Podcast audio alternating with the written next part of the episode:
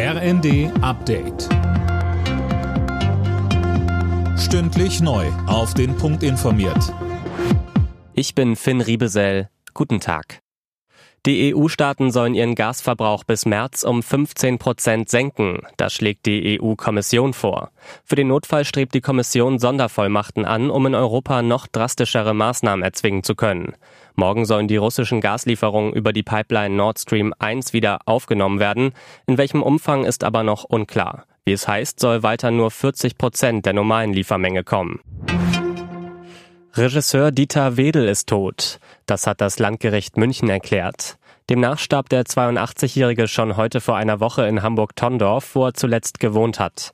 Mehr dazu von Sönke Röhling. Wedel zählte zu den erfolgreichsten Regisseuren Deutschlands. Mit Filmen wie Der große Bellheim, Der Schattenmann oder Die Affäre Semmling lockte er Millionen vor die Fernseher. Vor vier Jahren geriet dann eine ganz andere Seite des Starregisseurs in die Schlagzeilen. Mehrere Schauspielerinnen warfen ihm im Zuge der MeToo-Debatte sexuellen Missbrauch vor.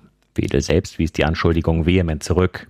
Eigentlich wollte das Gericht heute bekannt geben, ob es zum Prozess kommt.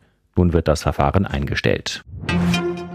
Weltärztepräsident Montgomery fordert, dass im Herbst wieder härtere Corona-Schutzmaßnahmen ergriffen werden können, also auch Lockdowns und Kontaktsperren. Den Funke-Zeitungen sagte er, man dürfe da keine Option von vornherein ausschließen.